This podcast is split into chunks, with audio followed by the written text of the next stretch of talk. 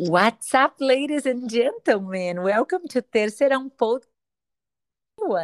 This is teacher Renata speaking, and I would like to thank you all for joining us today because this podcast is designed for you.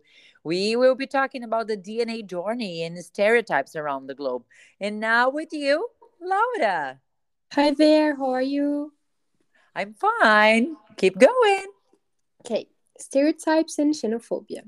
As far as I'm concerned, stereotypes around the world are almost universal because all of us at a certain point have heard prejudiced speech.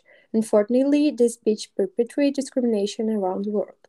As we know, somehow we are all connected to each other. I mean, we all came from the same place, Earth. White people certainly have some black ancestor, the same way as black people certainly have white ancestor. When we enhance the thinking of nationally, national superiority, racial superiority, gender superiority, which definitely foment racism, sexism, and extremism in general.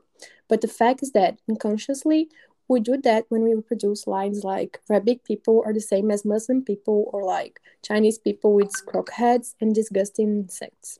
As an example, during COVID-19 pandemic, I heard so many times that Chinese people were guilty because they ate a sick pet. And you may not know, but this is an example of xenophobia. Considering that, I truly think that every single person should know their past and ancestry.